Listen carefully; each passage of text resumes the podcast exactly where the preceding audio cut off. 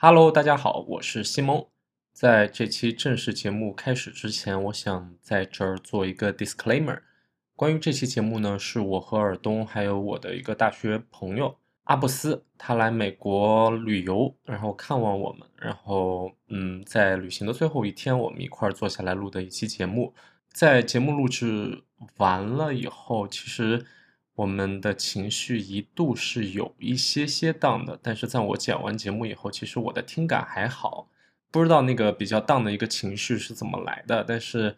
我不知道在听众们收听节目的过程当中，会不会也因此会受到我们在节目里表达的一些观点所影响，从而产生一些嗯，可能怎么说听感不好的情况出现。啊，如果有这种情况的话，想先给大家道个歉。嗯，因为我们三个都不是怎么说专职的语言工作者，所以在表达我们的一些观点的时候，可能会稍显偏颇。然后这期节目的一个主题，怎么说？一个录制也是一个主题先行的这么一个情况。我们先把我们想聊的一个主题定下来了，然后至于聊到哪儿，也就是跟着我们的情绪走。所以，可能在描述我们各自对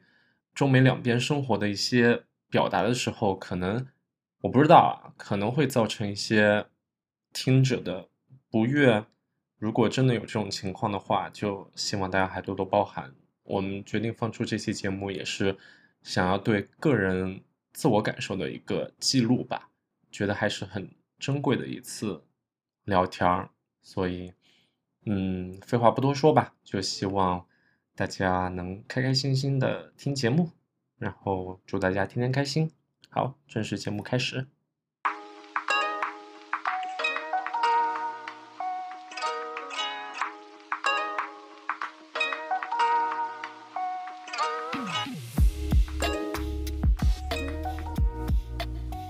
Hello，大家好，欢迎来到东西，我是西蒙，我是尔东。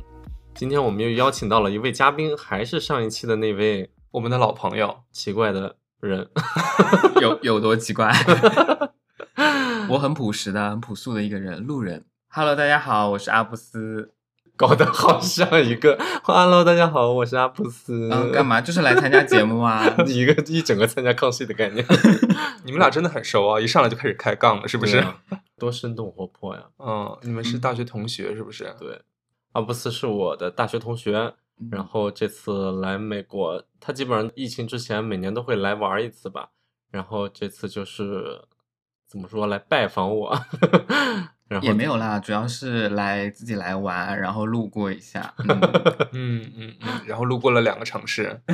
对，我们现在其实是在洛杉矶，然后应该是我们在洛杉矶的最后一晚了，我和西蒙。明天就得回芝加哥了，对。回去社畜的状态，其实今天就玩的挺满的。如果大家听到上一期节目的话，也是我们在同一天录的。然后晚上就觉得，哎，不行，都来都来了，怎么着都还是得拉着聊一期相对较正经一些的话题，就交个作业嘛。对，毕竟我还觉得这个话题是比较轻松一点的话题。没有啊，就是我们得交一期比较正式一点的，就是。走 round down 的一期节目，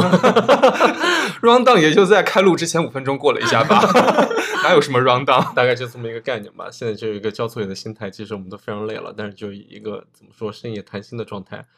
把这么一期节目给做出来吧。不会哭吧？不会吧？有什么好哭的？那就聊的都是很愤怒的内容。那就进入今天的主题。其实想到这个主题呢，也是觉得就是，嗯，我们从毕业以后就是。像我和阿布斯都是在中国和美国分开，就是深耕了多少年了？七八年得有了吧？八年了，工作八年了。对，就是时间还挺久的。然后其实生活状态等于是从毕业以后就有还有挺大的不一样吧？主要因为生活环境啊，还有就是行业背景啊，都挺不一样的。所以，即便我们是在一个学校一个专业，对，毕业 出来的，人人有非常大的不同。对啊，你就像我一个旁观者的身份来说，我觉得你们俩的行业就真的是千差万别，完全没有关系啊。对我都没有办法想象你们俩是从一个班级或者一个专业里出来的。是的，嗯，其实呃，先说一下，我其实是广告行业的，然后就是呃，我但是我们当时的专业实际上是一个大类的专业，它其实是就是工商管理这个专业，但后期到大三、大四，我们其实有就是在细分专业，然后我这边是 marketing 相关的内容，我就是 financial management，当时学嗯校的专业叫这个名字了，但实际上也就是和财会相关。对，嗯嗯所以其实我毕业之后就也是立马就进入到了广告行业，然后一直是在一些 agency 一些呃乙方工作，嗯，嗯，我当时毕业的时候，就是觉得自己估计就找不着工作吧，然后就出国了。你不应应该是先以就是出国为目标，然后才开始找工作的吗？是是是是是，开个玩笑嘛。嗯主要当时会觉得，呃，怎么说，就是像财务这方面，感觉发展压力也挺大的，然后好像一直自己对自己的大学学校没有特别满意，就想着说，哎，出国好像压力没有那么大一些。着手出国考试这一点上，哈，相比在国内考研压力没有那么大，然后就一步步走到了今天，然后也就造就了我们现在整个工作环境样貌很不一样的这么一个情况吧。嗯，像我和尔东也是，就是我们俩是在美国工作，所以即使我们的行业不太一样，但是我觉得怎么说，感觉工作的嗯，就是作息方式，还有好像工作压力方面都不太一样。嗯，我还我我想说是相对类似，但就你知道，就是在国外待久了以后，总会看到国内的新闻啊，或者怎么着的，就比较难想象国内的工作环境吧。嗯，所以其实，在阿布斯来的这一次，我们也聊了很多，就是这几年的感受啊，然后就觉得可以把这么一个内容做成一期节目吧。嗯，主要是我比较气啦，我我自己在他们芝加哥待了一周，然后那个时候他们其实是工作日在上班嘛，然后一个给我就是每天五点不到就给我下班，另外一个两天给我就五天里面两天 work from home 就在家上班，这个火就直接冒上来，我觉得这个他们的这个工作状态和我们国内的这个差别真的是。嗯，大家听到这里应该也就是火也冒上来了，对不对？就是真的就是，不管是从工作时长、工作压力和工作内容的，我自己觉得啊，工作内容的那种多少程度上，都真的还是差别蛮大的。嗯，你就说嫉不嫉妒吧。我先走喽。我觉得工作方面可能阿布斯会嫉妒我们俩，但是生活状态方面，我反而会嫉妒一些在国内的生活状态。对，就是我个人的视角而言，就是我每天下了班以后就在家里待着了，然后我并没有什么业余生活，然后我的工作状态呢，也是每天面对一台电脑，和同事交流也不是那么的频繁。嗯，包括我们这次来洛杉矶，也是我们见到好多中餐都真的是由内而外的发出哇的感叹，我就觉得我没有见过，我吃个红烧肉我都要哭了。但阿布斯就是你有没有？看看我们俩像看土逼似的。但是但是你有没有想过，就是你是工作，就是你是下班之后觉得好像没有很多就是呃事情可做，嗯但我们是没有下班。就是会干到非哦常晚，对吧？对，就是可能，当然，我我们行业可能也算一个比较会容易加班的一个情况，但我觉得其实目前国内的工作环境情况下，其实是大家都还蛮常加班的，不管是各种大小周啦、九九六啦，然后还有一些有的没的，就国内新出来的一些就是工作强度很大的一些说法啦，所以其嗯实。嗯，我们像我们行业，广告行业正常下班可能就是九点左右，九十点都是比较正常的。然后可能如果要加班的话，就是过了十二点，或者甚至是通宵都是有可能的。嗯，这里我要提出一个疑问，就是像其实你们也提到，你们早上上班的时间是不是也是从相对早上比较晚对，其实？我们行业可能相对时间自由一些，但是也不是说早上就是不上班，就可能比如说我到起来要看邮件，对我比如可能到公司的时间，我可能是十一点我要到公司，嗯但实际上我可能一醒来就八九点，我可能就是要开始回复客户的信息啊，微信嗯也好，邮件也好，对，就实打实的，可能一天的工作时长可能会到十二个小时的样嗯子。我觉得是嗯会的。我觉得可能就是有一个概念吧，我们在美国上班有一个明确的下班的概念。对，当我们就是到了点儿以后，如果还有工作，如果不着急的话，大家都会说我们把这个留给明天，对我们就先回去享受我们的个人生活、个人时间。对，我记嗯得刚开始毕业工作的时候，有一段时间我也不知道啊，我会觉得自己是职场新人，然后处在一个你知道美国的就业环境下，对对我也不知道该自己该怎么表现。然后我是有一种怎么说，就我要比老板那就晚走的一个心态在，然后总是会加班儿。其实手头上的事儿，你说多也没有那么多，但是你总是能找到事儿做的嘛。然后到某一个阶段的时候，呃，有一次老板就跟我说，没有什么工作是不可以拖到明天做的，他会主动跟我说，就是工作是永远做不完的，回家吧，回家吧。对我也有同感，嗯。因为我一开始上班的时候也是秉承着老板不走我就不走的一个国内的工作状态。其实我们没在国内工作过，对，但是看了影视剧啊，或者是家长都告诉我们，就是老板没走的时候，你最好就不要走，而且你是一个职场的新人，嗯。你就不要有那么多自己的态度，嗯，你就可能先乖乖做一个老实人，给老板一个本本分分的印象就可以了。嗯。但是很多时候，我看我们公司老板反而走的相对来说比较晚一些，嗯。然后同事都会因为各个问题，就比如说回家接孩子呀，或者是我要剪个头发呀之类的这种我看上去完全不能够理解的嗯。理由，就提前下班了，然后老板反而就经常是最后一个走的。嗯对对于国内这种情况，就是呃，至少我们行业啊，其实没有也没有明确的说我们会要比老板晚走啊，或者什么样。但是就是你的工作就是永远做不完，嗯就是你你即便下班了，你可能还是要在手机上处理工作或者怎么着的，就是即即便你比老板走得早，但是事情还是得你做。嗯，是是我还发现，就比如说国内有一种什么，你如果工作干完了，然后有半个小时的空闲时间，大家会就会说你什么工作不够饱和，给你安排的工作内容不够不够匹配你自己的个人能力啊之类的这种说法，有没有？其实会有，但我我们行业还好，我们行业不带，就是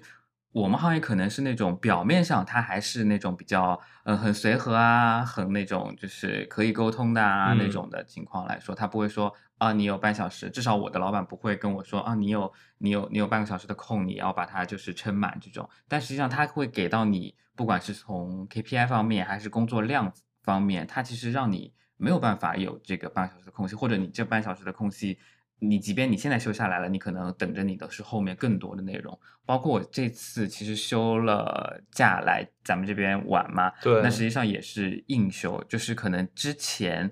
呃，讲老师老实话，其实之前攒了太多的工作，做完之后一直没有休过假，包括也是，呃，就是很长时间，因为国内的环境很不好，所以很长时间其实也没有涨薪。现在我是有一点破罐破摔了，觉得就是，嗯、嗯那那有本事开了我，就是这个状态来来请假休假的，就是想要说赶快休息一下。嗯是，而且如果国内休假多的话，可能会给人一种就是这个人不太靠谱，然后就可能会有一种危机感。对，嗯，而且就是我们其实很难，就是非常心态平和的去请假。嗯就在我们看来，好像就是你请假了，就是你你好像做了一些非常大逆不道的事情，或者你其实呃你的同事也好，你的老板也好都在工作，那为什么你可以休息？但实际上就是这些休息这件事情就是你应该的，你应得的，这个假就是写在你的合同里的。但是的但是对于我们来说，就是休假就很为难，就是你需要去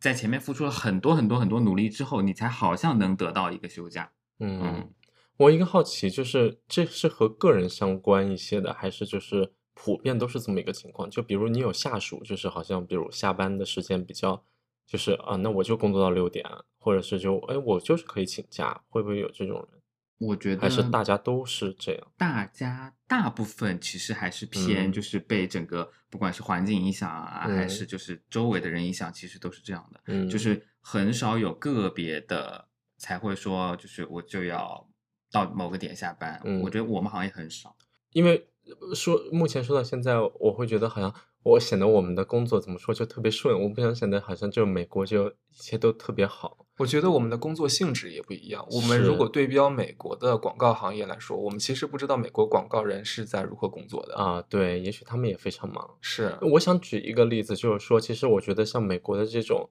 怎么说，这种工作方式，比如五点就觉得就得走了，这种工作方式，好像对于自己来说偶尔会觉得很轻松，但是对于整个公司来说，有时候我会觉得效率其实确实是挺低下非。常低。就是嗯，在一些怎么说美国人的心里，就是这是一个很严格的一个标尺，就是即使我们最后会有 deadline，即使他会受到批评，但是 whatever，他到五点他就会觉得我就该走了。这样就是如果你在怎么说，如果他是你手下的人的时候，你会非常头疼。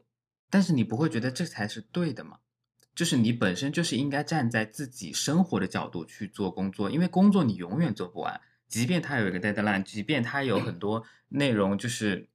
堆在那里，但是你永你做完了，永远会有新的进来，你的钱也是赚不完的。但是这个公司赚钱多少与否，其实与你个人的影响不大的。我觉得这个感觉就是怎么说，就是你知道上面的压力会给到我，你感觉就像国内如果面对一个不靠谱的同事，不能给你交稿的时候，你那种头疼感。这么举例，你能理解吗？就比如你好前几天好几次跟他 follow up 说，呃，明天我这个要交给客户，你能不能交上来？然后他都说没问题，没问题。然后他每天五点正式下班走，然后到最后一天说，哦，没办法，交不上来。那我觉得他是他个人的问题。对，就是这种感觉，不是不是因为就是不是大环境所有人都这样，对不对？对对对。但是我觉得就是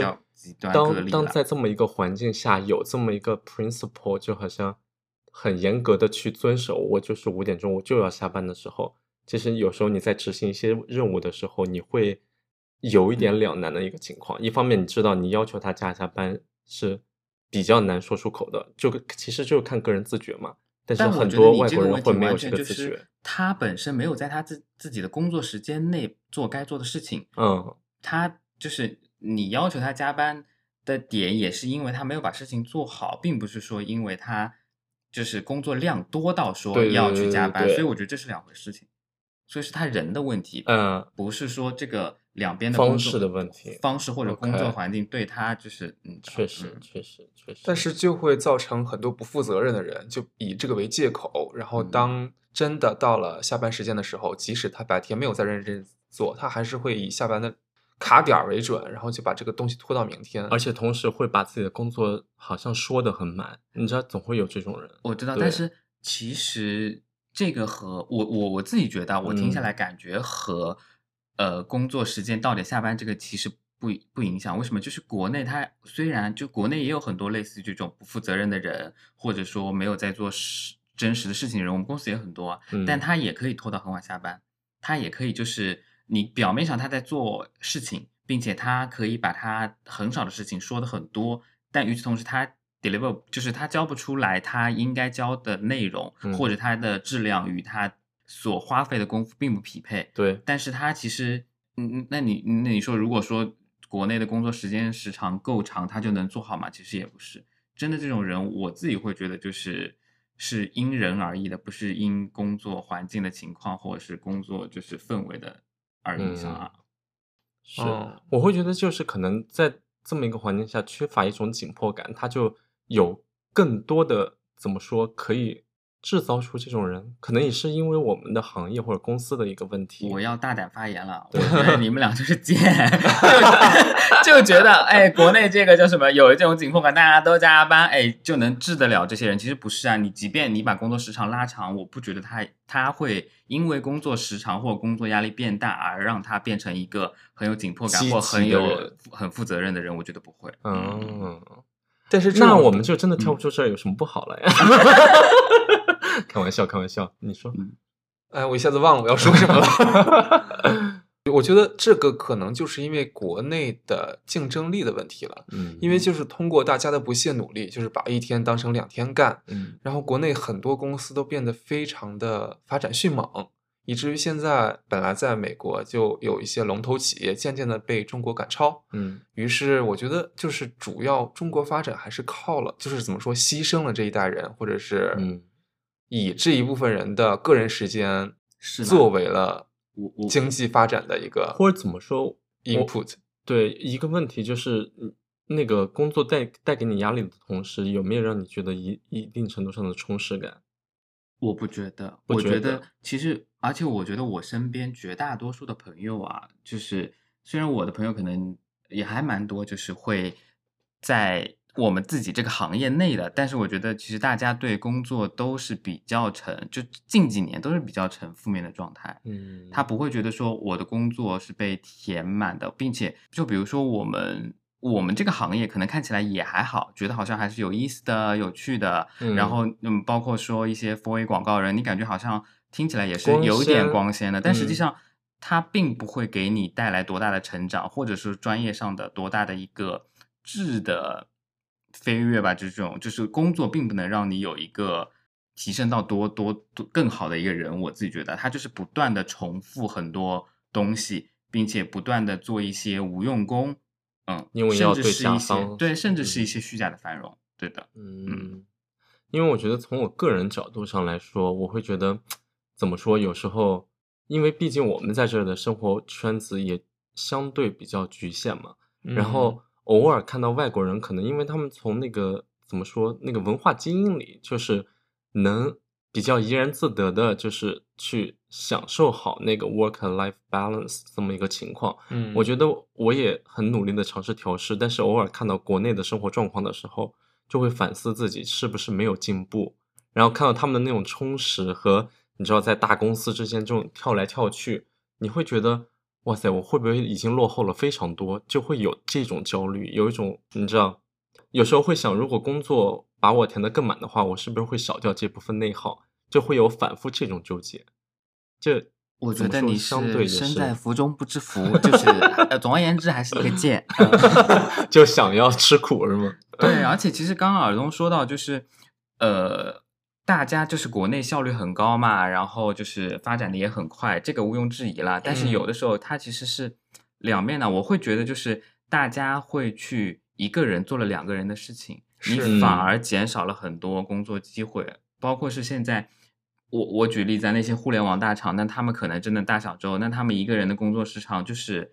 就是很长的。那其实你把这个事情摊到更多的人身上去做，你不是可以？我我可能比较片面啊，但是你不是可以创造更多的就业机会吗？有道理，嗯，但是我不知道，就是有一种感觉，有些人或者有些工作，如果一个人做，可能就会有一种百分之百的工作状态；如果两个人或者三个人做，反而就造成了三个和尚没水喝的一个状态，就是协调性啊，或者是分工啊不明确的时候，会拖累整个工作的进度。一定是会有这种工作的，但是我觉得不至于多到说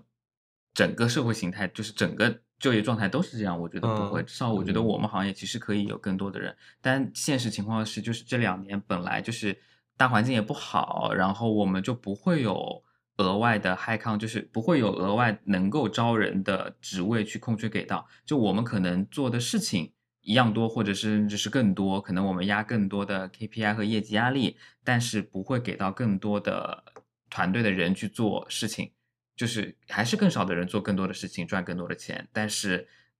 嗯，就不应该只是那么少的人去做的。嗯嗯，我觉得可能耳东是从自己公司的一个，就是因为我们公司不太有这种环境，就比如说有很多会议需要进行，去协商进推进一个工作，对不对？是的，你可以说说这一方面，是不是这个会让你觉得造成一种效率低下的一个感觉？就是我以我片面的了解来说，嗯就是国内的大厂可能更在于迭代，它先出了一个产品，然后迅速出第二代、第三嗯代，然后就是不断的更新，在很短的时间内。嗯，但是我在我目前在美国的工作状态来说，就是如果大家要讨论新出一个产品的话，会开非常非常多的会，会和各个部门协调，然后有时候两个星期就一点进展都没有。就是如果你想要实现一个东西，我就想到呼兰的一个脱口秀笑话了，嗯，就是他在纽约工作的时候啊、花两个星期干了一个活，然后在国内他就说，嗯，他就跟手下的人说，你给别人啊、我这个工作你多久能干完？别人说啊、可能要三天。然后他说，哎，怎么可能有三天？然后别人说，那我加加班可能两天就干完了。我觉得就是这个工作状态，国内就是两天就能干完国外三周的活，甚至就可能就没有那么多的会，然后就嗯大家不停的提要求、改要求，然后就把这个方案落实，就会非常的迅速。嗯然后这个迅速就导致了，就单纯的互联网行业来说，就已经远远的超过美国各种互联网了。有很多功能啊，就比如说扫码点菜这种，在国内看起来已经是习以为常的事情，在美国甚至有一些高端的酒店、高端的饭店才会有这个功能。因为相对就无法推进。对，然后也无法落实。就比如说，信用卡公司已经在美国比较成熟了，它如果再转成什么数字支付啊这种东西，就非常非常困难，嗯因为要克服很多部门，要协调很多什么监管机构啊之类的东西。嗯所以我觉得国内这些东西做得非常好，虽然很累，但是我觉得像我这个状态，我如果回国，我感觉我找不到工作，我会非常害怕回国。会有这种隐隐约约的对自我的担心。对，而且国内优化呀、裁员啊这些新闻都特别的怎么说困扰到我，我就觉嗯得好像你是个人，三十五岁就没有工作了。你作为一个年轻的一代，你即使二十多岁就业，你也也就只有十五年，你就被迫离职，嗯然后开始面对不知道该如何承担的家庭压力、工作压力和怎么说面对别人期望、面对自己期望的一个压力。这我我我其实我之前和阿布斯也聊过，就是我在这两年调试的相对好一点，我就会觉得 work life balance 确实很重要。但在前两年很纠结的时候，我也会有这么一个感受，就会怎么说，就会觉得好像自己会会不会一直这么待下去，就缺乏自己的一个竞争力了，就是一个温水在市场煮青蛙上对的感觉就是如果我下次要跳的话，我应该往哪儿跳？就是其他行业接不接受我，会对自己有一个不自信。然后同时在效率这方面，我也有一个感受，就是虽然我们没有很多会需要很多部门来协调去推进一个工作的这么一个情况，然但是就比如说从我们这个财务角度出发，其实你像现在市场上的那种怎么说，软件技术也有很多推进了，就其实你可以用很新的那种 ERP 系统，就可以把你整个做账的一个流程，也许你这个 team 都不需要十个人，大概三个人就能把事情就能做完。然后当时我们曾经花了大概三年的时间，呃，我和之前的一个小老板，虽然他非常的 push 人很讨厌，但是他确实就是签了合同和第三方尝试去 launch 这个事情，但是最后花了三年时间，花了所有的钱，最后没把它 launch 下来，然后他就自己甩手走人了，然后大老大老板也懒得接这个活，就觉得那就用现在的吧，就是有可能你知道历时很久时间，花了钱花了精力，但是最后他们就是说算了就算了，有这么一个情况，你知道吗？就就觉得到底是行业问题还是我们这一组的问题，就 会有这么一个怀疑。是，对，就但是其美国实还是很容易有这种情况。我感觉还是我之前刚刚讲，就是它，它当然国内的效率啊，或者是各方面的方便便捷啊，肯定是嗯好的。但这个好是，如果是建立在大家所有人的工作状态或所有人的生活状态都是非常的紧绷的情况下去把它堆积起来的这个好，嗯。或者说，比如说我们国内外卖非常发达，嗯。但如果这个发达是建立在所有外卖员非常辛苦，就是那种嗯。对对对，那种情况下建立起来的这个好和这个快，我觉得可以缓一缓了。是嗯。是，但是我们觉得可以缓一缓，就是怎么说，嗯。资本家呀，或者是国家会不会接受这个状况？我们当然是希望就是没有大小周这个东西了，我们嗯希望就是国内的生活状态也是，工作状态也是，就是到到点儿下班儿，或者是他们当然没有啊，所以就是国内的状态现在还是就是大小周以及说各种加班啊什么的，他们嗯。其实就是呃也不是说他们吧，就是目前的情况其实就是这个样子的。嗯而且其实靠个人的力量，或者说哪怕现在大家有在流行说什么零零后整顿职场啊什么的，是是是实际上没有。我自己觉得就是就是网上可能很多打嘴炮的会有，口但嗨的比较多对，但你嗯真正落到包括我们现在进来的新人也好，或者是 intern 也好，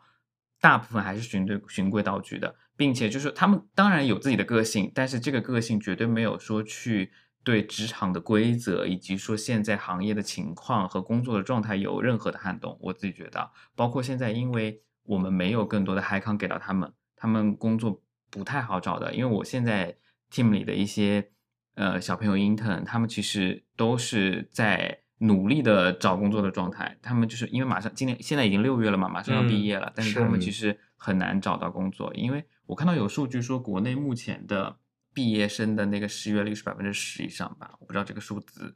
对不对啊？但嗯。anyway 就是其实是蛮严峻的一个情况。嗯。嗯，对，嗯，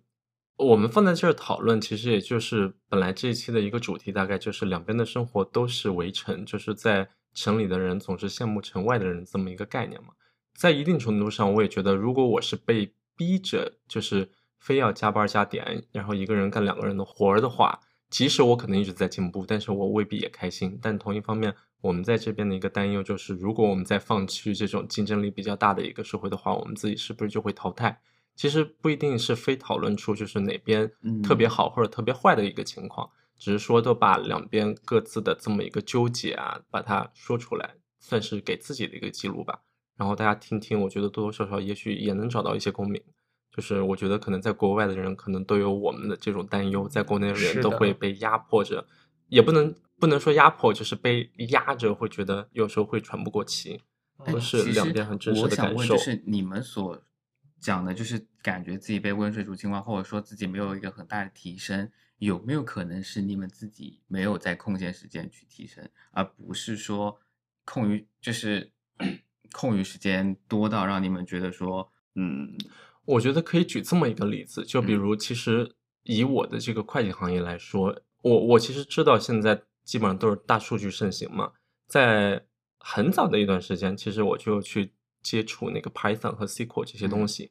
甚至尝试把它运用在工作当中。然后，因为工作的这个局限性实在是有点大，系统首先没有搭建起一个数据库，很多东西用不上。就其实现在我好像如果要重新把它捡起来学的话，我仍然可以写出一些代码来，但是就是用不到。然后你知道这种东西，即使我学了以后，我的担忧就是，如果我换工作，我把这个东西写上我简历，但是实际操作的时候，我有没有这个能力，我会有点对自己不确定。哦你，懂这那我这里就要给大家一个，特别是职场新人一个小 tips，、你的嗯简历一定要夸大，你的面试一定要夸大。of course，但是就是你知道，就是始终就会担心进入那个环境以后，我我能不能胜任，就这么一个感觉，大概是这么一个担忧。不能就学嘛。对，就是嗯毕毕竟是你没有在实操层面去做过那些事情的时候，你就会有一个隐隐的担忧。是，我嗯觉得我就恰恰相反了，我其嗯实是一直想学的，但是我真的真的很懒，我是那种怎么说需要被 push 一下的人。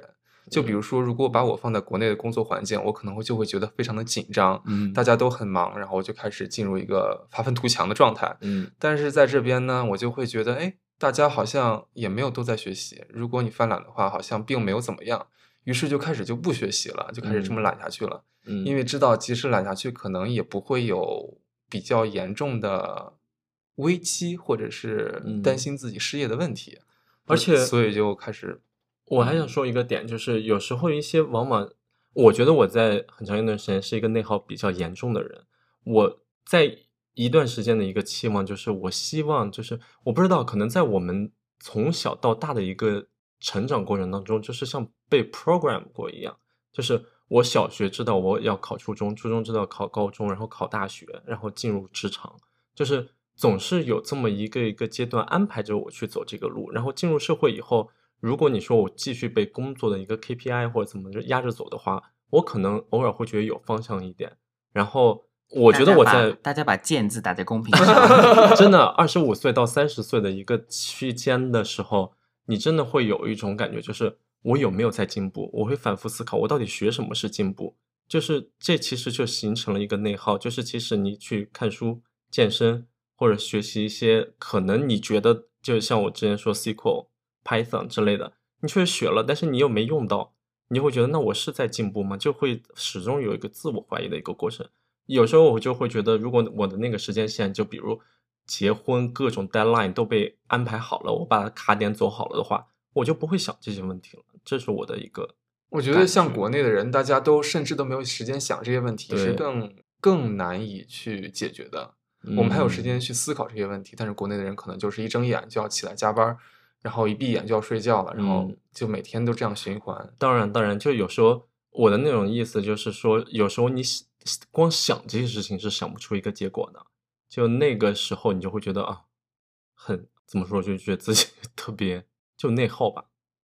嗯，对我觉得我羡慕国内的生呃工作状态，就比如说你是广告行业的，你就会接触到各行各业的人。就比如说我啊、呃业余时间常常会刷抖音啊、B 站之类的东西，我感觉你就会平常会见到一些明星啊，或者是怎么说，光业余时间下了班儿以后，你就会和同事聚餐，嗯就很放松的吃个火锅，去个 KTV 休息休息，然后大家周末一起约约一约，然后团建一下。虽然我不知道团建是不是一件好事啊，但是我们自己的就是美国这边下班如果去酒吧呀，大家去 hang out 一下，嗯就是对我这种就是需要一些知识背景的人，他们很多笑点我都 get 不到，嗯于是就觉得有一些负担，就没有那么轻松。那其实这个还是涉及到文化差异嘛。对就是对对对对对，还是有文化差异这个不可。但是我觉得就是可能是因为行业的差别，让你们多少会觉得说另外一个行业更有意思一点。但是实际上大家也是羡慕别人的行业。像我们的行业，虽然你可能会见到一些艺人，见到一些 KOL，见到就是所谓的网红，但是嗯实际上我们跟他们更多的也是工作处理，并且这些人会让你的工作变得非常的棘手。嗯，就是他可能会给你增加各种各样的麻烦，让你去 处理，并不是嗯说他是让你觉得哦，我今天跟某个艺人合个影，我我我过两天跟某个网红吃个饭，其实不是这样的，就是可能反而和他们工作一次，滤镜就全没了。哦，对我懂了懂了对，，我确实听过艾布斯跟我说过这方面的事情。对，就是你把任何喜欢的事情，如果放在工作的环境来讨论的话，可能就没有那么的喜欢。我我觉得一定会有人，就是他就是很热爱自己的工作，或者在这他这个领域能够发光发热。但是我觉得大部分的普通人的工作状态，你让他不断的重复做很多类似的事情啊，或者是哪怕这个行业看起来还可以，但实际上它一定是呃困难重重的。我自己觉得，而且就是即便像我们这种行业，你看起来好像有一点。有趣的东西，它也是在嗯不断的重复，嗯它也是不断的方法论的东西反复在说。刚才尔东刚好也提到一点，就是说，比如和同事之间那种相处，就是会因为有那种文化差异，会觉得有点融入不进去嘛，有就些压力。对，就是比如下班以后那种 hang out，就是我也会有这种感觉，就是因为像你说和同事之间就会还是会有那种麻将麻将搭子，对啊对吧？就好像能发展成朋友关系的一种状态。我有时候也会想，就是如果我在国内，我会不会风生水起一些？因为我在这儿，即使和朋友就同事，呃，都是外国人，然后下班一块儿喝酒，我有时候会觉得我发那些图片什么的，显得我特别光鲜。但我同时，我好像又知道我和他们并没有那么的近，我就有时候就常常会想，就是如果在国内，我和那些同事们那种近是真的近吗？还是也是像我和这边的同事关系这样？你知道吗？总会有这种纠结。我觉得不好说，就是嗯像两方面啊，一方面就是我们很多的生活的时间是重叠的，对就是我可能一天有十个小时跟他是在一起相处的，我必须跟他搞好关系，嗯呃，这是一点。其次就是，嗯，多多少少肯定会有那种就是比较表面的那种关系好啦，然嗯后就是因为很多人其实，嗯，应该也是不愿意在职场上交很多真心的朋友啊，或者是那种我我我觉得啊，嗯。就是也是一样的。嗯我有时候会觉得，我不知道是国外的这种环境造成了我不想去交真心的朋友，还是怎么样。但是我确实越到后来，我会越自洽的把它划分为工作就是工作，生活就是生活。我慢慢的放弃了在工作环境里去交朋友。虽然有关系比较好的同事，但是比如他们有那种新房的 party，即使邀请我去，我就也只是会送个礼，然后推辞那次聚会。嗯，就会有这么一个情况。对，你知道，就当你没处在那个环境的时候，你总会想，哇，他们那边很 close，感觉好像很好。就你说，虽然嗯十个小时确实是必须要关在一起，太了我们也是，对、我们嗯也是，但是同时，我会在内心里很清晰的把它划定好。这同样也是不知道好与不好，就是因为没有参与过两边的不同的生活方式、工作方式，你就会总想，就是我这样是不是对的，我这样是不是好的，就这么一个状况。然后刚才刚好也提到了，我觉得可以稍微往回拉一点点，就是，嗯，阿布斯其实有问我和你，就我们俩在闲暇时间有学习吗？嗯，我同时就想到，其实像我们俩在工作的怎么说，现在都工作七八年了吧，差不多工作比我更久一点。其实我们俩是比较显散 得，对对对对对显得比较平一点。要不然我怎么有时间来录这个播客呢？是不是？而且我们俩基本上都是在一个公司，算是怎么说，说好听一点，深耕的比较久的。嗯，我基本上是毕业以后，嗯，经历过第一份怎么说？我现在叫它是实习啊，但是其实是工作了三个月以后拿不太稳，然后就自己主动 quit 了。然后这是我的第二份工作，然后一直干了大概七年的一个情况，在中间没有换过任何工作。尔东可以说说自己的情况，大概好像也是在一个公司工作了已经很久了，对吧？对我一开始是在刚毕业的时候，在学校的周围工作嗯了两年时间，然后又在之后工作了差不多有五五六年的时间，到了芝嗯加哥。是，嗯，所以你看，就是我们在一个公司待那么久，所以你在问我们这个问题的时候，我有时候在想，我不去换工作，是不是就是一种没有要求进步和？我觉得我们俩也是特例了，因为我的同嗯学们也有就是一年两年就换一次工作的人，嗯就是我们俩并不代表普遍的美国留学生。当然，当然，就是我的意思，就是聊到这个层面的时候，这也会造成我的一个怎么说内耗吧。然后这也是我们和你的一个差异，所以我也想就是听听你的工作经历，因为我知道就是你跳动是比较多的。你觉得在嗯这个方面上，每次跳动的时候会给你一种比较大的一个成就感吗？或者，也说不到成就感，但我觉得你们如果没有动，说明你们现在的状态是，呃，就当然肯定也会有一点问题啊，但嗯是至少它大方向上绝对是好的，并且说让你们觉得很满意的。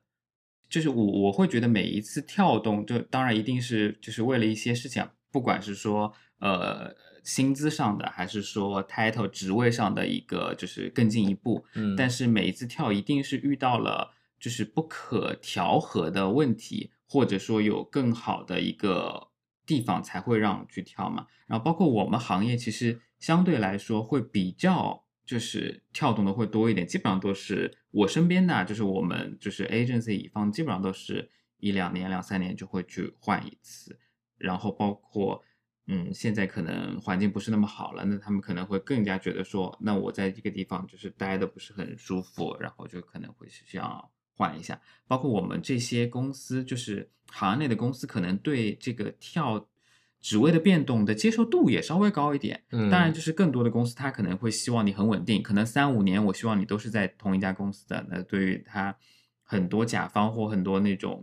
就是要求比较高的企业，他其实不希望你跳动的很多的，嗯。嗯，但你要说我每次跳动里面能够有成就感，我觉得倒没有，但是一定会加薪。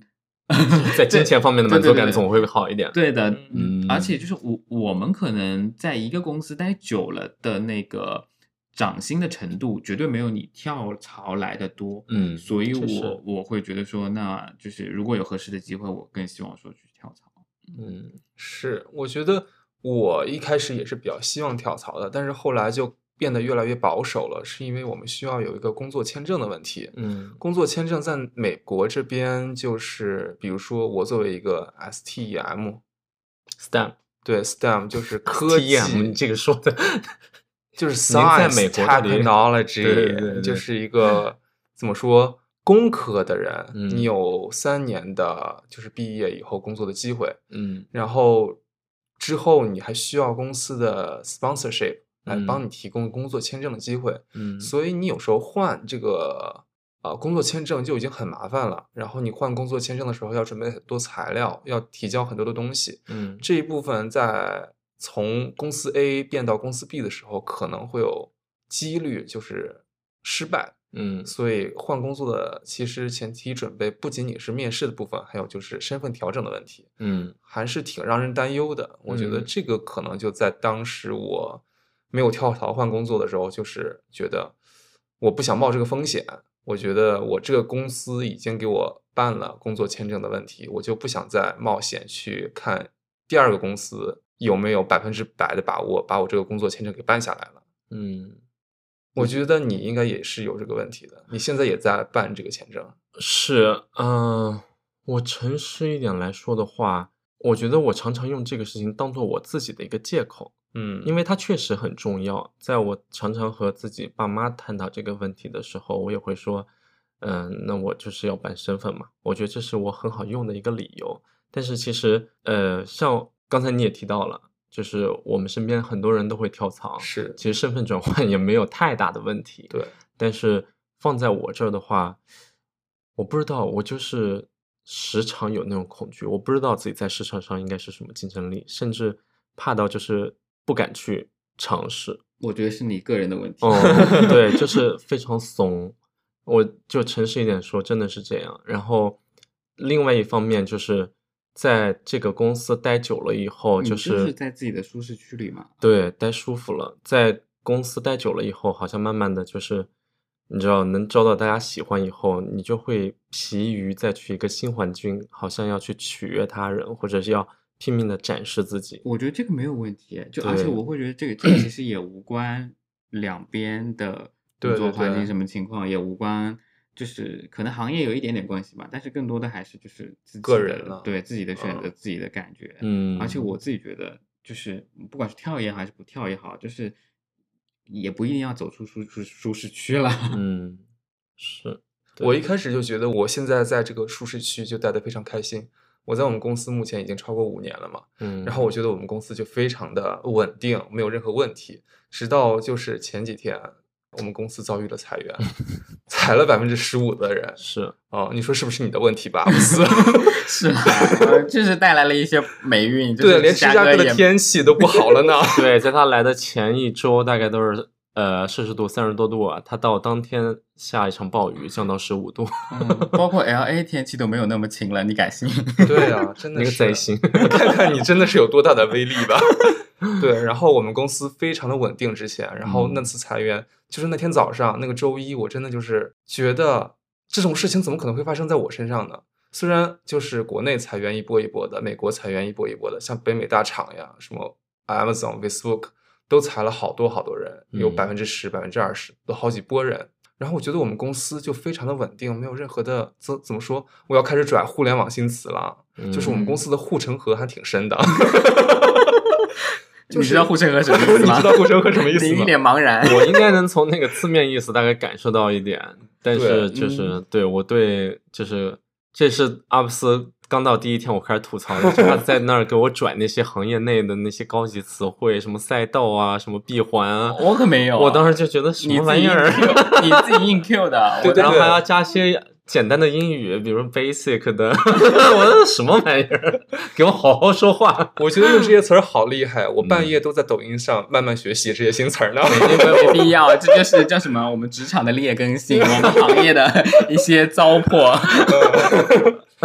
对我们公司的护城河还挺深的，所以我完全没想到这件事会发生在我们公司身上。嗯然后那天早上七点多的时候，公司 CEO 发了一封邮件，但是我没有看到嘛，因为我起床比较晚，我八点多起的床，九点去上班。然后我到办公室以后就，就是本来应该有一些人的办公室就空无一人，嗯然后一看，哎，我的时间表上怎么突突然多了一个会，然后是九点半开始，我就是不知道发生了什么，我就进了那个会，结果会嗯上大家完全都没有发言。那个会的那个 host 是我们的 director，我不知道 director 这个词儿在国内总监总监吗？嗯是我们总监，他开了一个会，然后会上就是因为我去的比较晚，半小时之后了。然后大家都是安静，我不知道发生了些什么，然后就开始就觉得这是什么无聊的会啊，就开始刷邮件，刷到七点的时候，CEO 说我们公司裁员百分之十五人，嗯然后说在接下来陆续的八九个小时之内，你会收到一封邮件，如果你被裁的话，嗯就突然之间懵逼了，就是九点半的时候和总监开完会以后，然后十点的时候，总监往上的那个 VP 就开始开会，十点到十一点半又开始说我们为什么受影响啊，我们做了一个非常艰难的决定啊，我们也是刚刚知道消息啊，谁裁谁没裁都不知道这个情况。是因为你的表现被裁的，还是因为这个业务调整被裁的，也都不知道。然后等到十一点的时候，还是没有收到邮件，我就在想，怎么办？我是不是该买回国的机票？我是不是受到影响了？嗯然后十一点的时候，我们的那个 CTO 又开会了，开会开到十二点半，又开始说我们做这个艰难的决定啊，我们这个 CEO 和我们沟通也是才知道消息啊，车轱辘话来回说，一层一层的往上递进，然后就整个上午都在担心，就是会不会受到影响啊？我的身份有没有问题啊？因为就是嗯如果我身份有问题的话，我的那个工作签证就只能有六十天的叫什么 Grace 空闲期，嗯我必须在六十天之内找到下一份工作，是就非常的担心，压力非常大，然后就会觉得为什么会突然的没有征兆的，就是开始裁员了。然后我们裁员是当天裁当天走嘛，把话传出去，美国经济不行了。对，如果你当天你收到邮一封邮件的话，你就五点之前必须要带着所有的个人物品走，你没有任何的权限了。嗯然后接下来就开始看到陆续大家都在问你有没有受到影响，你有没有受到影响，嗯就是一直到下午的两点，就整个办公室所有人都没有心情工作嗯。然后等到两点的时候，我们那个 CTO 就是说我们接下来开一个 CEO 的会吧，CEO 结果就 book 了一个小时的时间，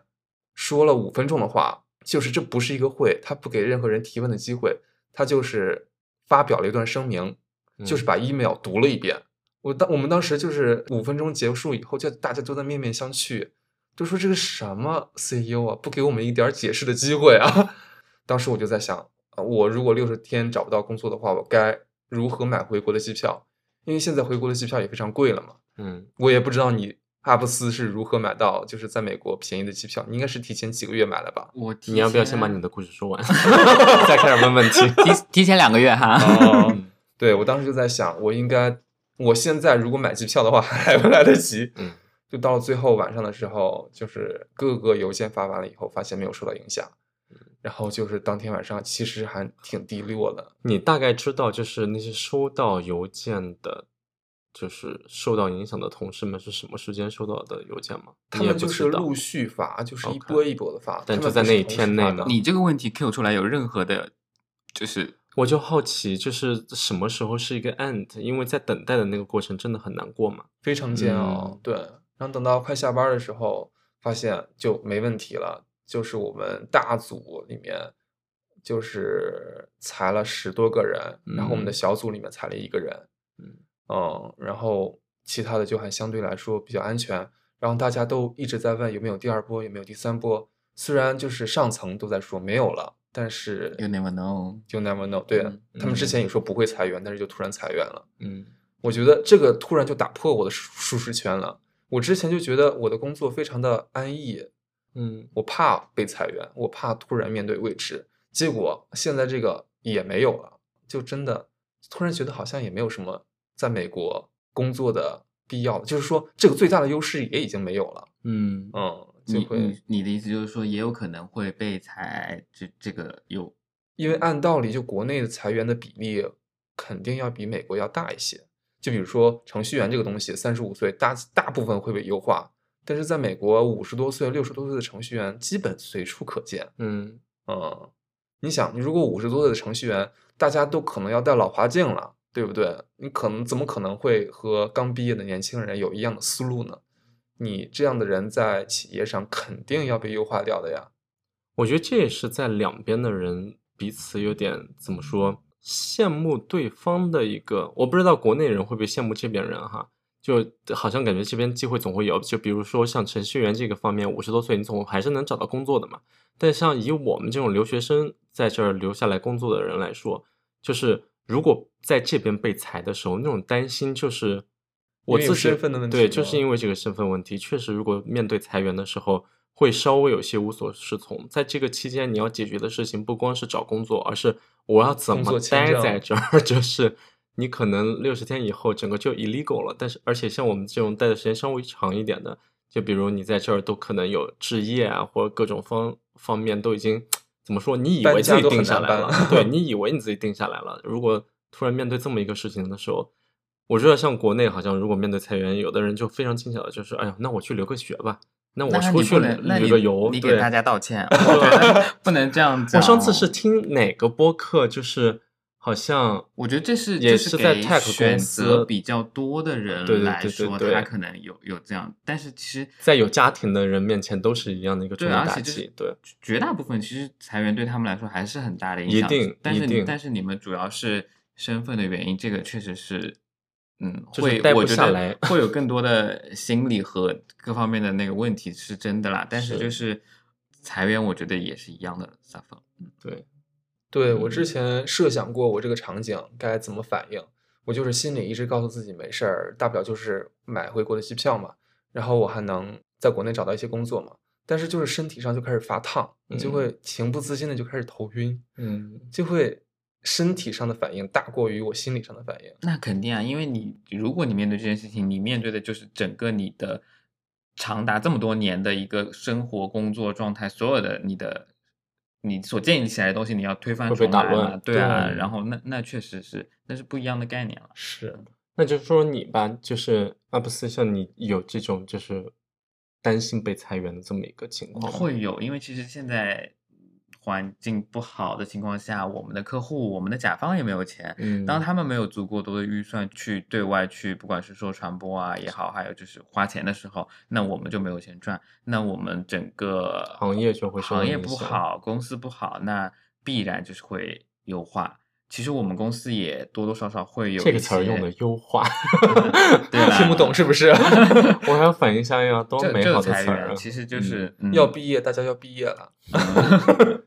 我们公司用的是“优化”这个词，哦就是吗对，所以就是它一定是会有，还是会有人去那个的，嗯。嗯，然后到到我们落到个人头上，其实也是一样的啦，天大的就是事。对啊，就是如果你没有足够多的客户也好，或你没有足够的那个就不可替代的能力也好，嗯都是会有可能的啊。我就就说嗯你个人，如果这时候面临到被裁员，你估计嗯会做些什么事情？我会出来读个书，你看，你看，就是你那个心态还是相对轻 巧。因为就是嗯，但话话赶到这儿啊，但嗯其实我。我觉得大家还是主要是，如果是有家庭的，就是有小孩要养，是是是以及说买了房子有房贷的，可能会嗯那个一点。对就是对对对对，如果是我的话，我可能我的我我把房子卖了吧，可能。但是现在嗯国内好像卖房子的 环市场也不是很好，不一定卖得出去。对，我觉得有家庭的怎么说，压力，嗯受众怎么说是叫受众？有家庭的人们来说，就是在国内外面对的那种，好像又不太一样。如果在国外有家庭的，大不了两个人举家一起回中国，我觉得那算是一条退路。在国内，如果真的是背上房贷，然后有家庭被面对裁员，我觉得那个压力确实可能比这边又要大一些。但就以如果像我们这种就个人来说，就是你懂我的意思吗？嗯就是在个人来说，好像在因为一一人吃饱，全家不愁嘛，就这个概念。对对嗯，好像真的是以生活阶段在中美的那个状态和担心的事情都有点不太一样。对那还挺个特别的我们没有什么经验，我们也嗯没法聊那对个部分了。是，就刚其实刚刚说到就是有房子房贷啊，其实我因为我知道西蒙也是在芝加哥有置业啦，有置业嗯。啦，所以其实差别我我会觉得还是有一点差别的，就是国内好像就是举全家之力，举嗯。几代人的力量，就普通家庭啊、嗯。去买一套房子，并且这个房子的，我就就就跟美国来比的话，可能说是性价比吧，就是还是比较低的。就是打个比方说，可能我们的上海一套房，就是可能比较老破小的，或者是那种嗯觉得好像没有很厉害的，但是你可能在芝加哥能换一个大 house。那我觉得你对性价比的这个词儿的，就是我们要对比一下我们刚刚看过的比佛利山庄了。就是你呃缺少一点怎么说财务方面的远见。你在上海的老破小，再过几年那个价值和芝加哥的，从这个角度来思考的话，但如果都是自住房的话，确实这边更加经济实惠一些。但这边就怎么说，就是我觉得房产它投资还是有钱人的事情了。你要面嗯对是大家路人、普通人的话，你肯定还是以自己的生活，因为你多少人可以去买好多套房子去投资的？大家其实就是一套刚需，嗯或者是改善。就是那如果是这个角度来讲的话，那你肯定是，当然对，毕竟我没有在国内有过这个对房产那么细的一个了解。我的想象就是，我如果在上海买了一套房的话，那我过几年把这些房子一升值一卖，我可不就换个更大的房子？但是你把这个房子卖了以后，你那边住哪里也涨了，呢？对我就会觉得总会有更的，会有其他的房源嘛，然后我的钱又翻番了。你卖了以后，你还要想办法对对对买啊。没有啊，现在这几年国内的房价没有涨得很厉害，尤嗯其是就除了可能个别城市之外，基本上大家都是有微跌的。我觉得是，但是我这么说是这么说，我确实也觉得在国外生活起来，像住房压力会要小很多。对，主要是我知道你的就是你不能说我的房产价值我知道，主要是 主要是我知道你的那个呃公寓的状况，嗯就是它不管是环境也好啊，嗯然后就是 view 也好啊，或者是什么的话，你跟国内相比的话，如果就是同样的一个房子，在国内一定会死贵，但是嗯。我觉得在芝加哥就还好，嗯嗯。芝加哥其实算是美国房市比较便宜的地方了。嗯，我觉得就是我，甚至我上学的那个美国的村儿，就是二十多名、排名三十多名的城市的房子都比芝加哥的贵，因为芝加哥确实都是老楼、老破楼，嗯。就基本上两千、他们说的老破楼，你们也不要太相信哦，因为就是跟国内相比并不破，我自己觉得。那那讲回比弗利山庄好了，就是嗯我们路过的那些，就是嗯当时在查它价钱的时候，不是其实一千多万 million 对吧？啊多多多少钱来着？对，就是大概一千万美元。对一千万美元。那其实我觉得，如果同样的价格，你在上海、北京，其实你就是你比的话，嗯一定是质量也是有差别的。嗯，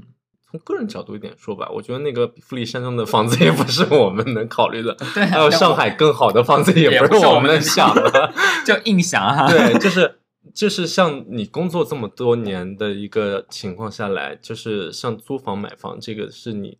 自己会去思考的一个事情吗？就比如在国内的一个工薪阶层或者你身边的朋友来说，你觉得大家在面对这个问题的时候，我觉得是大家会纠结吗？必然会思考的问题，是每一个因为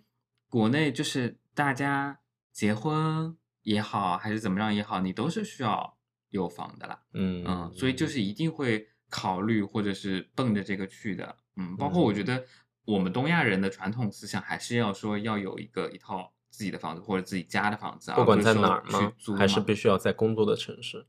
我觉得肯定是，如你在哪生活，就是在哪要有房。我自己觉得东亚人的想法是这样的，就是是不是租啊，是要拥有的那种状态，所以大嗯家一定会去看这方面的东西。但可能现在越来越多年轻一点的人会相对好一点吧，但主要我觉得原因还是因为买不起。但凡买得起的话，也嗯不会说就是想要说要要要要租的，而不是买的，对？因为我曾经想过一个问题，就是如果我回北京或者上海的话，我估计就选择租房吧。然后，因为你买不起啊。嗯因为对我甚至都不会选择回北京或上海，我可能会去一个四五线城市，就是自己能嗯买得起房子的城市开始工作。可是就业环境呢？我在思考这个问题的时候，但是你如果找到了一个工作，你一直在买房子，一直在租房子，你其实攒不了什么钱呀。租房子，我觉得国内租房没有到那么贵。哦，上海很贵哦，上海很贵，嗯上海我自己觉得就是还蛮贵，而且你们在考虑租房的时候，会以那种就是工资的百分之三十五十这么去考虑这是任个问题吗？何人都会考虑的吧，不只是国内国外。就你们你会吗？的，会的，一定是会会的，对的在自己肯定要想办法攒下一些钱来啊。对，像我的话，我以前就没有。但是你个人，我对，我我觉得你那个生活方式我就我问他也。是问个人呀。好好好我问他也是问个人，就是按那个租房比，就是因为我在想刚毕业的人，八千块钱，你想要租百分之三十的房子，但是未必租得到，我是这么一个感觉。而且就是或者是有那种类似于说自如啊那种，就是他他就专门就是 for 你这种合租，就是对一个小房子一个小嗯单间，然后就是批量的，就是给你复制，然后你去租的那种嗯是有的。是嗯你刚才想说什么回回到你刚刚那个问题，就是耳东说，就是如果你要去一个四五线城市，但是真的不太好找工作，我会觉得，就至少我们行业而言，我们广告行业而言，就是嗯北京、上海会比较好找工作。但你但凡出了一二线城市，肯定是就是不会有那么对口的工作。当然，你可能做一些相关性的工作是有的。我就我因为我我的老家并不是上海的嘛，虽然我在上海生活工作，但是就嗯是、我有的时候会想，就是我回老家之后我能干什么？但是我其实觉得我们这个行业的东西，我在老家其实一个四五线城市，其实我是没有什么好发展的。但是我如果想我现在回上海的话，我完全没有房子，我也赚不到能买房子的钱。我在这个城市有什么意义呢？就是每个月能赚几千块钱，然后带回老家花吗？还是怎么样？如果我回老家的话，我虽然找不到和专业对口的工作，感觉他在骂我，因为我就是这样的，在上海工作，但是就是尔东的思维确实嗯更加就是传统的一些的思维了。我会觉得起码回老家的话，就老家的房子也便宜，生活状态也没有压力那么大。我觉得是就是一个过程，或者是一个就是我工作也是为了负担起我在上海的生生活活方式。对，嗯就是我可能更呃倾向于在上海的朋友，在上海的吃的各种各样吃的，然后上海能见到各种各样的比较新的东西，包括一些公共设施啊，就各方面的那个接受程度啊也会比较高啊，包容度啊，或是文明程度啊。那可能我我工作我花这么多的房贷，我交这么多的税，可能就是在承担这部分嗯，的就是不是房。子带给你的一些利益，是整个城市带给你的一些嗯其他的资源是。是，我也是想要在就是大城市去待着生活的，因为嗯确实有很多福利嘛，就是小城市见不到的一些世面。嗯，但是我不确定，我也没有这个信心能找到，就是能可能没有房子的话，那个归属感会不会有那么强烈？其实讲白嗯了，还是因为我们就是靠自己的努力赚钱，很难买房。嗯，是。我觉得就是在每个地方都要找到就是自己舒服的方式吧。如果你说我就爱上海这个城市，我又买不起房，你说成天拧巴在那儿想着，哎呦，怎么才能买一套房？这种感受其实，但是你想，如挺果你你嗯回到四五线城市的话，嗯你也是用美国赚的钱去在那儿买房。如果你就是一毕业就在那个地方，你的工资只有三四千，那其实一样的道理。就你可能也买不起房。对你可能也买不起房，但起码帮家人帮衬下可能买得起。对，在上海可能家人帮衬也买不起。住自己家就 always 就比如说你一直在那个城市，你就是住自己家的房嘛，这种。是然后这种这种就很多人其实都是这样的。但是你如果真的靠自己的努力，就是没有任何的，就普通人没有任何的帮助的话，我觉得很难在一个地方就是靠工作买房吧。像我其实买房是因为我在上海工作，但我在苏州买房，就相对它是有个落差的，嗯就是可能上海的薪资水平稍微高一点，然后苏州的房价稍微低一点，是这样的。嗯，但是通勤也很麻烦，你甚至都不住在那边，对吧？对，可能想着以后等到 就是年纪大了再去住，或者说给嗯父母养老这种。但是就是当时其实是存了一点钱，然后觉当时其实是疫情的那个时候，嗯我买房的那个契机，是因为我原先想用这笔钱出来留学的，嗯，但后来觉得这个钱放在这边就是浪费了，就是它也不会有很多的升值啊什么的，我也不太会投资，那我可能就不如去付个首付，嗯嗯你说的这个点让我一下子想到了，就是当时，实际上亏了。你说，嗯，就是当时如果我没有留学，我把这一部分钱拿来买房，我反而就会怎么说赶上一个时机，或者是说，嗯，我现在赚的钱反而，就比如说当时我留学的钱可以买一套房子，但是我嗯。现在赚的钱反而买不到一套房子了，就会给我一种留学无用的感觉，就是觉得好像在一个重大的选择上做了一个错误的决定一样。那那那就是看你，但但是我觉得人生是呃好讲好大的词，但我觉得这这是看结果还是过程的嘛，嗯对，对，就是。你现在假定的是一个用钱或者是什么价值来衡量这个结果的情况，一个价值排序对的的问题。是，嗯就比如说当时啊、呃我站在我那个时间节点上，我肯定会觉得留学带给我的意义更大一些。嗯我也没有预测到，就是房价能涨得这么高。嗯，但是如果现在回去看的话，如果你说留学的意义是为了钱的话，那可能确实做了一个错的一个我觉得我当时就是一个非常憧憬留学生活环境能带带给我人生意义的一个想法。我当时非常的年轻，我脑子里完全没有房子钱这个问题。嗯我现在就是年纪大了以后，开始自己工作了以后，才开始思考房子、钱这些问题。我就开始回去当时的决定。虽然我当时会做一样的决定，我还是会出国留学，但是现在我想的话，如果当时我没有出国留学的话，我是不是就有了一个不一样的人生？那当那当然，那个人也不一定，就是一套房嘛，放在那 儿。但他没有就是没有这边精彩一点的，怎么讲我丰富程度，我觉得会有差别了，对对对，我的意思是，他想象的就是那套房子买下来以后，他就好有钱了，但是 也未必。但是其实就是我们家乡现在的房子翻倍，就是相对我留学初期的时候，已经翻了大概有我觉得这种对平行时空的思考怎么说？就是如果当时你拿到那个钱，那个钱甚至不是在你手上的，你也对它没有概念，就是是这种思考，其实对都是对，其实其实是留学的钱也不是我的钱，是我爸嗯妈的投资，对不对？对对对对我爸妈对我的投资。对，嗯，这就就是有点脱离我们的主题了，但是我们就是聊到这个嗯份儿上，我就觉得，哎，有些时候就觉得，不仅仅是工作啊，或者是生活环境啊，或者是国家的不同，我们其实生活当中有很多面临选择的时候，会选一嗯个不一样的东西。嗯，也许和我们当时做的选择不一样，也许我们会后悔之前的选择，但是我们还是要好好的把这个现在的生活给过好。嗯然后我就会想到，既然这么想的话，我是不是要及时行乐？嗯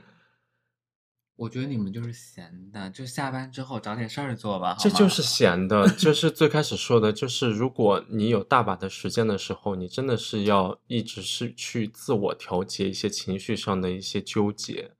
我觉得那种自我纠结和内耗，是你找再多有意义的事情，它还是会见缝插针的跳在你脑海里的。对，我觉得我我不相信你就是在繁忙的工作中，就是深深夜的晚上没有思考过。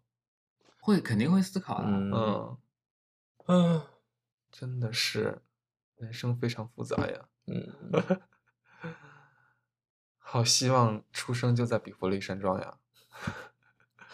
不能落脚在这么一个点上咱们。你知道我们在逛比弗利山庄的时候，看到路边有嗯孩童在玩耍那个什么脚踏车，嗯都觉得他们一脸无邪呀，嗯就真的是没有任何的烦恼的样子。他们确实可能不太有。我觉得我们要不要再怎么最最后一 一点强行的，就是比较短暂的把这个就是拉回来，就是扬一下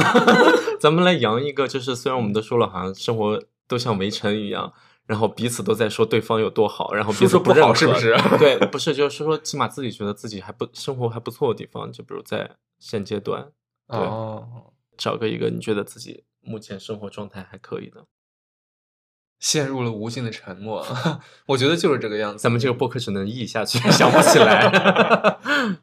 这个围城的墙太高啊！嗯但我觉得我这个满意也不是说，就是这个满意，并不是说我在中国我会满意，但我到美国会不会满意？就是我我觉得这个就是在两个环境里，我可能都会满意的点，是我自己对我自己做的决定，或者我一步步成长起来的现在的生活状态，我是不会后悔的。嗯嗯，就是我我觉得就是选择这件事情，就是放到我，比如说我大学毕业，如我其实家里没有那个条件，或者没有那个父母没有那个想法远见去让我去出国留学，就是我没有办法做到这个选择，就跟你们走到类似的路上去另一个国家看世界的风景了。但是就是如果再绕回去让我选一遍的话，我应该还是会这样走过来，对的。嗯所以我觉得可能没有后悔，是我当下觉得还蛮好的状态。包括就是说，我们年纪 也到三十多岁了，也会觉得说，那我前三十年其实过得还可以。嗯，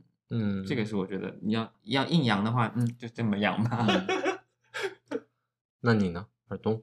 我啊，我觉得我生活满意的就是今年还没有被裁员，我还有工作可以做。对，听起来也不太洋哈。对，起码我还有工作嘛。嗯、但是除此之外呢，我觉得我还是想表达一下我对我父母的 感谢，嗯感觉强行上矫情这一部分啊。嗯嗯，我当时其实出国的时候做的决定还挺怎么说，挺突然的。嗯，然后当时我父母也是就是怎么说砸锅卖铁支持我的这个决定，嗯然后并且在之后再多个时刻或者嗯是一直给我给予非常充足的爱和支持。嗯虽然他们听不到这个节目，我就要表表扬一下他们，嗯 或者是表示一下我对他们的哎这个怎么说，给你鼓掌。嗯，这是一个很好的养的点，就起码是自己一直生活在爱里，对不对？嗯就我的这边的话，我就会觉得，即使曾经有过这么多的内耗，但是也像阿布斯说的，就是曾经我也是那么憧憬的来到了，那么憧憬的来到美国，然后我也确实在这儿生活下来了。就即使好像有过很多内耗，不知道在国内的生活会怎么样，但是有时候就觉得，嗯，选择这条路就坚持走下去吧。嗯，在沿途中一定会有好事和不好的事情发生，但是就是一条路走到底，就是别回头。怎么说？把自己的生活往好的方面你看吧。跟你那个台词好像《黑暗荣耀》里那个